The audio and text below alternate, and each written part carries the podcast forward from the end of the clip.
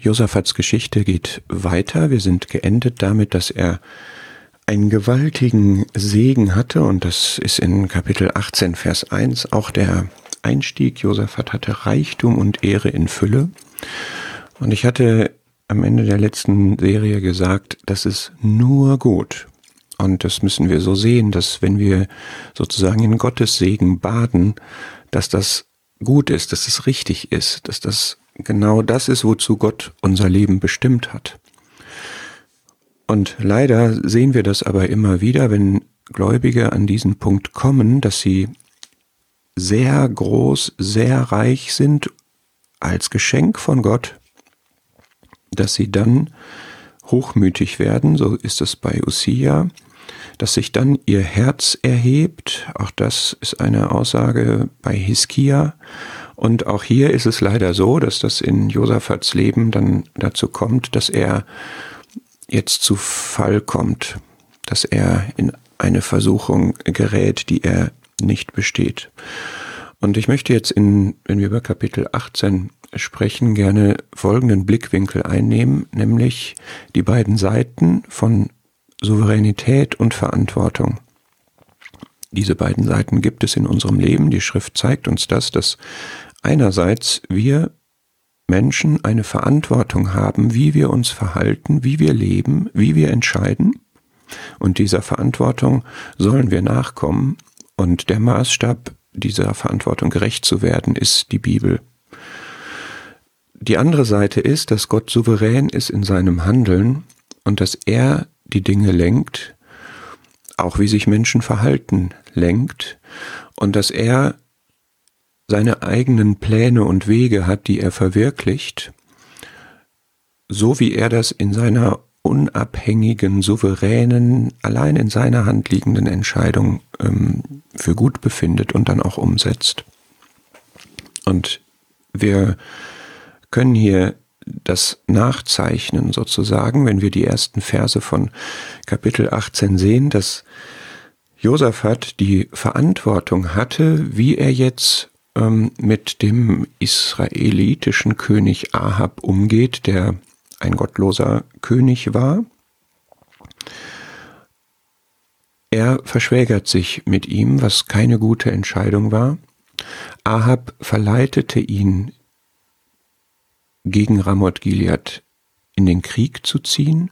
Und Josaphat lässt sich zu der Aussage verleiten, ich will sein wie du, mein Volk wie dein Volk und will mit dir in den Kampf ziehen. Das heißt, er identifiziert sich letztlich mit diesem gottlosen König. Das war seine Verantwortung, das durfte er nicht tun. Ich habe hier neben kopiert aus 1. Könige 21. Es hat noch den Hintergrund, dass Ahab sich vorher vor Gott gedemütigt hatte Ahab war ja ein absolut gottloser König, der gottloseste oder einer der gottlosesten, die die Schrift überhaupt beschreibt. Und es ist wunderschön, dass es in Ahabs Leben auch durch das Wirken von Elia diesen Moment gab, wo er sich gedemütigt hat und das macht Mut, dass das bei jedem Menschen möglich ist, sei er noch so böse, dass es diese Umkehr, dass es diese Buße gibt. Und jetzt kann man sagen, okay, wenn Ahab sich doch gedemütigt hat, dann war das vielleicht gar nicht so falsch, denn immerhin waren Juda und Israel ja letztlich ein Volk, Teile von Gottes Volk.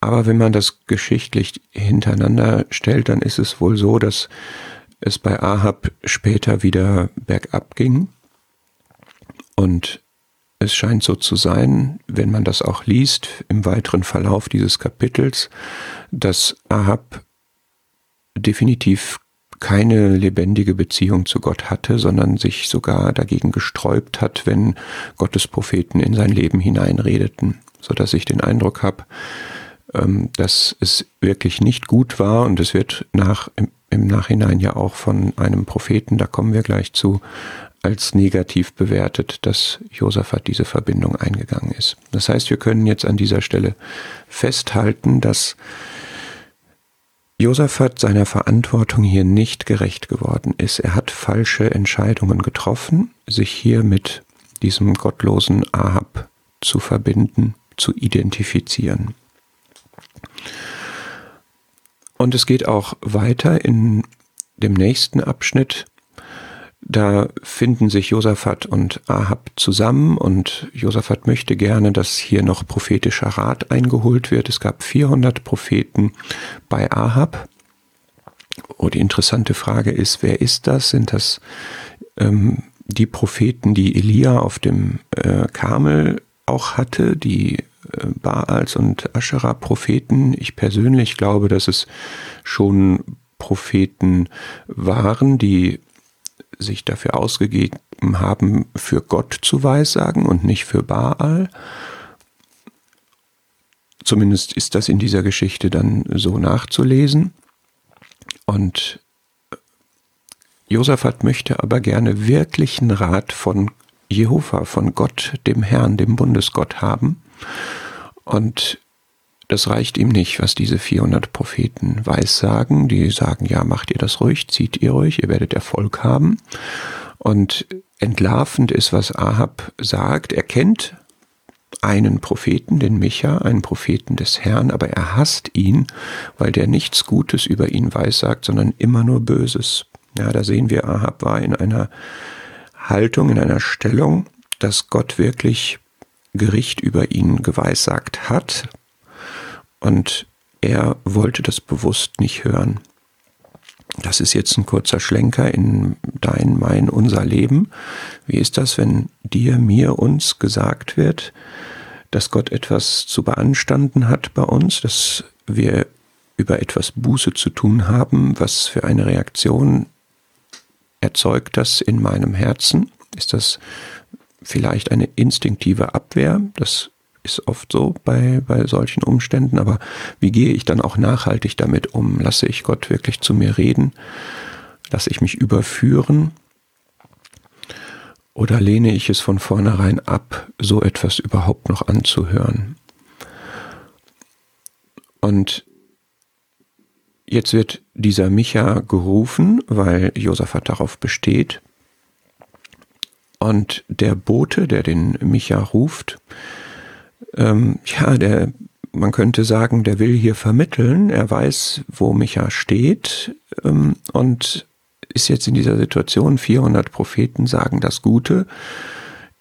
Jetzt äh, spalte hier nicht, sondern bleib dabei, äh, gefährde dich selber nicht. Wer weiß, was, was jetzt wirklich hier seine Intention war, sondern wenn doch alle Propheten einstimmig Gutes verkünden, dann gleich dich ihnen doch an und rede du Gutes. Und hier hat mich ja jetzt eine super Reaktion, so muss es sein für einen Propheten des Herrn, so wahr der Herr lebt, was mein Gott mir sagen wird, das werde ich reden. Ich werde mich nicht angleichen, und ich werde auch nicht das Gute reden, nur um Gutes zu reden, sondern ich rede das, was dran ist. Und was dran war, sieht man dann in den Versen 18 folgende. Er kündigt nämlich an, prophetisch, dass Israel wie Schafe ohne Hirten über die Berge irren wird, weil sie ihren Hirten verloren haben. Das heißt, er kündigt in diesem Kampf Ahabs Tod an.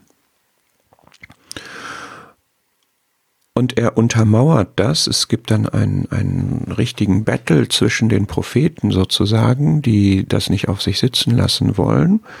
Ähm die bestreiten, dass Josef, äh, dass äh, Micha hier Gottes Wort reden würde.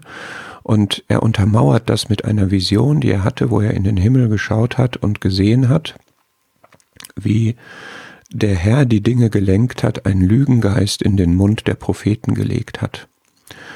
Und eine interessante Parallele, Josa, äh, Ahab hat sich darüber beschwert, dass Micha immer nur Böses über ihn sagt. Und jetzt steht hier, der Herr hat Böses über dich geredet. Das, was Micha gesagt hat, waren Gottes Worte. Und Sie kamen, wie Micha hier aus dieser Vision in den Thronsaal entnimmt, kamen sie von Gott. Und genauso war es aber auch Gottes Weg, dass diese Lügenpropheten Lügen reden sollten, um Ahab vor die Verantwortung zu stellen, zu erkennen, was ist jetzt richtig und falsch und das, was der gute, richtige, wahrheitsgemäße Prophet Micha ihm sagte, dem zu folgen, gegen die Einschätzung der Lügenpropheten. Ja, und diese Verantwortung haben wir auch. Es gibt welche, die reden uns nach dem Mund, es gibt welche, die sagen uns offen, klar Gottes Wahrheit und wir müssen erkennen unter den Augen Gottes durch den Geist, was es hier war und dem dann folgen. Das können wir. Es ist eine Frage des Willens, wie man hier auch bei Ahab sieht. Ahab weist das zurück, diese Weissagung, und sagt ganz kühn, bis ich in Frieden wiederkomme. Ja, der Herr hat Böses über dich geredet und du wirst nicht zurückkehren. So war die Botschaft.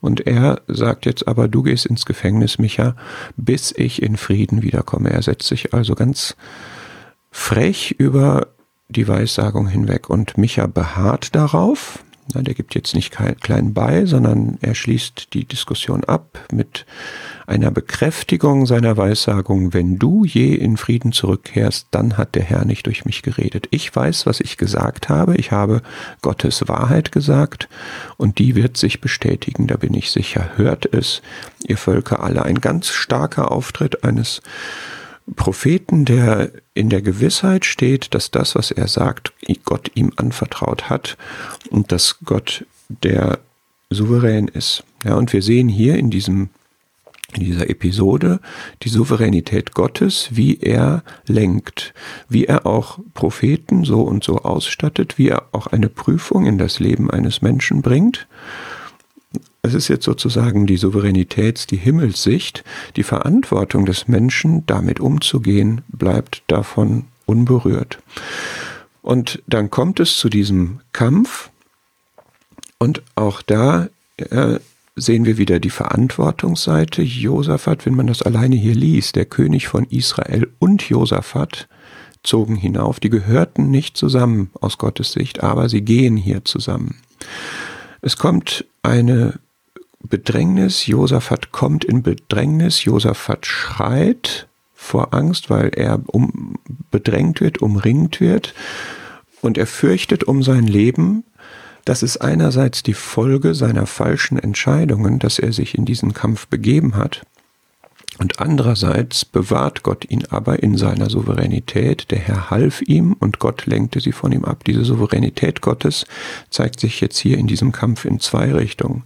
Einmal bewahrt er den Josaphat und zum anderen verwirklicht er seine Ankündigung, die Weissagung, die Micha gebracht hat, dass Ahab stirbt. Und wie das geschieht, das ist sozusagen ein Zufallstreffer, wenn man das menschlich betrachtet. Da spannt ein Mann den Bogen aufs Geratewohl und dann trifft er aber den König Ahab tödlich. Das ist kein Zufall gewesen, das ist Gottes souveränes Handeln gewesen. Die Weissagung Michas verwirklicht sich. Und andererseits lässt er Josaphat nicht nach dem Motto mitgegangen, mitgefangen, mitgehangen, mit sterben, sondern er hat noch mehr mit ihm vor. Die weitere Geschichte wird das zeigen. Er rettet ihn aus dieser Lebensgefahr. Der Herr half ihm. Gott lenkte sie von ihm ab. Das wird ganz klar Gott hier zugeschrieben. Gottes Souveränität. Und wenn wir da etwas für uns mitnehmen wollen, dann können wir einfach mal diesen, dieses Sprichwort nehmen, der Mensch denkt, Gott lenkt, was angelehnt ist an Sprüche 16. Es zeigt irgendwo diese beiden Seiten, es zeigt aber auch, was die entscheidende ist. Und ein neutestamentliches Bibelwort, was die beiden Seiten von Souveränität und Verantwortung gut zeigt, finde ich, ist Philippa 2, Vers 12 und 13. Einerseits unsere Seite der Verantwortung bewirkt euer eigenes Heil mit Furcht und Zittern. Von unserer Seite her müssen wir streben, unserer Verantwortung gerecht zu werden und das mit Gottesfurcht. Und wir wissen, dass das ein Heilsbringer ist sozusagen, dass das belohnt wird, dass das gesegnet ist. Und andererseits müssen wir aber klar sehen, dass Gott ist, Gott es ist, der das Wollen und das Wirken in uns wirkt. Dem verdanken wir alles, auch die, die guten Regungen, auch die, die Treue, auch die richtigen Entscheidungen, die Entschiedenheit entnehmen wir ähm, dem Wirken Gottes durch den Geist in unserem Leben. Und da wollen wir uns wirklich zu ermutigen lassen, dass wir unserer Verantwortung nachgehen, unserer Verantwortung folgen, dass wir aber immer den Blick auf den souveränen Gott haben, der seine Ziele auf jeden Fall erreicht und der wirklich unser Leben durchwirkt.